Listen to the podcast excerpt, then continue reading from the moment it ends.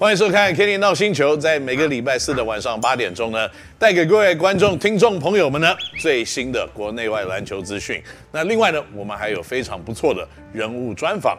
那今天呢，我要专访到这位人物呢，非常非常的重要，因为在国内的篮球发展史上来说呢，他所代表的学校是非常关键的一个重要的单位。那我们先在介绍他之前呢，我们先给大家卖个关子，我先解释一下他们的这个学校到底在国内的篮球比赛多么的具有竞争力。好，南山高中呢，男子篮球队是在一九七零年成立的，啊，至少这是我们小编跟我说的啊。那在一九九八年呢，高中篮球联赛首次开始了之后呢，南山高中第一年就夺得了第三名。二零零八年呢，这个在第二十年周年的时候呢，南山高中已经有1991年、1996年、2004年、2007、2008，后来呢还有2012跟2016年都拿下了 HBL 的总冠军，所以呢，在这个球队的历史里面呢，曾经七度夺了 HBL 的总冠军，也是呢。第一支在高中篮球联赛里面呢有这样子成绩的球队，所以今天我们要介绍的这位人物呢，就是不管是自己以球员身份，还以教练身份呢，都带领南山有打出非常不错成绩的许世清教练。许世清教练你好，哎，各位观众大家好。这个我看了，今天我们有非常丰富的节目，很多的问题要问世清教练，因为最近呢，可能在你自己的动向。也是有一点点不同的改变，不过我个人认为呢，我们的制作单位，包括我个人在内，我看到今天问的问题的时候，我就知道我们对实际教育的了解度真的太少了。因为在第一集里面呢，他编了八个问题，三十分钟八个问题，我觉得世清教练大概两个问题就差不多了。真的吗？因为跟 Kenny 哥聊太好聊了，太好聊了，太好聊了。OK，那我觉得现在很多的观众、听众朋友们都想知道一个很关键的事情。世清教练最近做了很嗯重要的决定，是离开南山。为什么要离开南山？应该说这个决定其实有想了很久嘛，因为其实最近真的怎么讲，应该有点累了。因为我觉得教练就是要带着球队往前冲的那一个人。是，那变成说，觉得这十二年征战下来，嗯，就是多多少少我觉得。好像充实到我教练身份的这个人身上，教练这个身份很充实，嗯，嗯，很多的回忆，很多的现在想起来都很很很美好。但就是说家庭啊、家人啊，或者说新竹老家原生家庭的这一个部分的角色，好像扮演的不是的那么的好。因为当教练其实基本上二十四小时，除了睡觉之外，其实你都整个投入在球队里面嘛，所以变成说，也最近这两年疫情啊，其实。多了很多时间跟家里相处，其实发现这好像我跟球员的互动比 家人还要更多。真的，真的，对，真的是这样子。所以这个当高中教练不是很简单的事情，因为在职业球团里面呢，可能你有很多的分工，嗯、有的教练是去找球员，嗯，有的教练呢是负责训练，有的教练是负责调度，然后比赛呢可能要去这个呃看这个比赛的过程，没错。但是高中教练要一手包办嘛，对，没错。要当这个教练。要当爸爸，要当管理，要当这个，有的时候还有的球队要去找一些经费，啊、所以各式各样的事情真的是十二年很辛苦。对，而且在招募这一块其实也是全年无休，因为很多的球队、很多的球员，其实很多听到消息，其实你可能要去台东啊、花莲啊、阿里山啊，其实你就是一直在跑，一直在跑，其实就是这样征战下来，真的很蛮累的。这么多年下来，学新教练，你可不可以？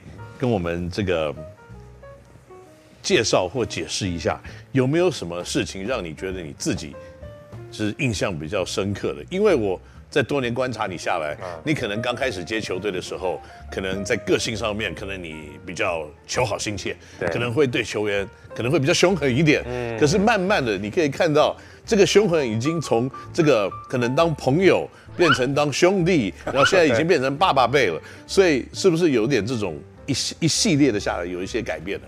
对，其实一开始我当教练就会变成说，以前教练怎么带我，我可能就照那一套的方式去去带。嗯，那其实带了三五年，其实就知道其实不太适合自己的个性。是，而且什么星座的？我天蝎啊，OK，天蝎，OK。这个怎么了吗？没有，没事，没事，没事。好，然后一开始就是嗯比较凶嘛，比较严格嘛，因为我的印象中教练就是一个啊非常严格、非常凶的一个跟球员会有距离的一个角色。对，哎，但是后来带带带带带下来，其实他他其实可以有不同的面相。嗯，其实我们带球员，你说一直去指正他的缺点或怎么样，其实。其实这个是很直接的嘛，对。但是我觉得教练这个工作其实是很大的不同，因为我们应该是要看到他好的地方去引导他，嗯。然后每一个小孩的灵魂都是不一样的，对。因为他的个性也好，那当然我们用军事化的管理其实是很简单，方便教练来做管理，但是其实会扼杀小朋友个性的一个发展，对。所以其实后续我就变成说比较属于陪伴的方式，你有做做不好的事情。我来帮你一起解决，然后我们一起来变更好。嗯，所以我在这十二年呢，会从前半段到后面这六年有不一样的转变。没错。那在这这么多年来，有没有任何一场比赛或一件事情让你觉得印象特别深刻？哦，我觉得有哎，我觉得就是一零三吗？一零三年学就是诺罗病毒的那一那一次。OK，对我我觉得就影响对我来讲，我的人生跟我的就是处理方式的。很大的帮助，就是说你你很多东西规划的再好，都有可能因为一件事情你没办法控制的整盘，嗯嗯，或者说整件事情就报销，所以变成说你也要去，呃，做好很好的规划之外，你还有很好的危机应变，然后再就是你要放下，就是说有些事情发生了就发生了，你可能 可能要去释怀，所以我觉得这件事情对我对我人生来讲帮助还蛮大的。的确，其实。当一个篮球队教练，还有当一个球队的领导者，对，有的时候真的不是事情发生了，你还要一直去啊，如果这样子，我们就可以这样子。其实那个都是还蛮多余的。嗯，不过我觉得你在很年轻的年龄里面就开始体会到这样子的一个，也不能说是一个失落感或怎么样了，就说你至少你已经很清楚的知道了，就说很多事情不是你可以控制的，你就必须要去面对。然后去解决。那在这样子的过程，有没有什么事情让你会觉得比较遗憾的？我就觉得就是，有时候我常常会想，就是说我如果以我现在当十二年的教练，去看我以前这十一个球季的任何的问题跟细节，能不能把它做得更好？能不能跟球员更少摩擦？会不会因为这样子赢了更多场球？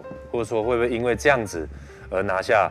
我们该有的冠军跟红色的彩带，对，所以我会觉得就是说会有这个遗憾，就说自己是不是成长太慢，或者说以我现在这个思维去回想以前的问题的时候，是不是可以还有更好的方式？啊，所以我觉得遗憾会在这里，所以你会觉得好像时间永远不够用，就像 Kenny 哥一样，当了剧院。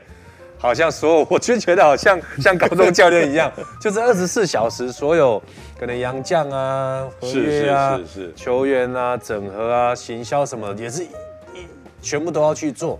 对，其实我觉得 Kenny 哥一定会像我这样觉得。其实我觉得石颖真的还蛮不简单。我大概到了五十岁左右才开始有这种想法，就是我是不是要再努力一点？我是不是今天结束，我回想到我昨天做了什么事情，然后加以改变？那在那之前呢，其实。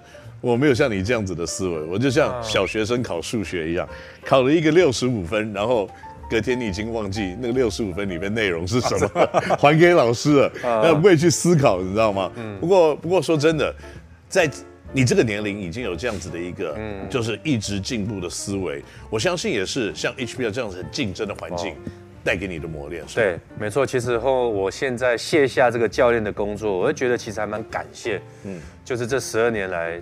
自己有在担任这个工作上学习到非常非常多，嗯，因为你就等于是看了很多的小朋友的人生跟个性跟互动跟相处，你反而在他身上看到你可能做其他工作看不到的事情，嗯，所以其实也带给我很大的成熟，因为我那时候二十五岁去带，可能我觉得心智年龄可能没那么成熟，但是你要带一批小朋友的时候，你会强迫自己要去成熟或者说成长，对，不然你会感觉好像那个。哥哥带弟弟，或者那种，那就是很像，不是太成熟的感觉。对对，有的时候可能还会吵个架这样。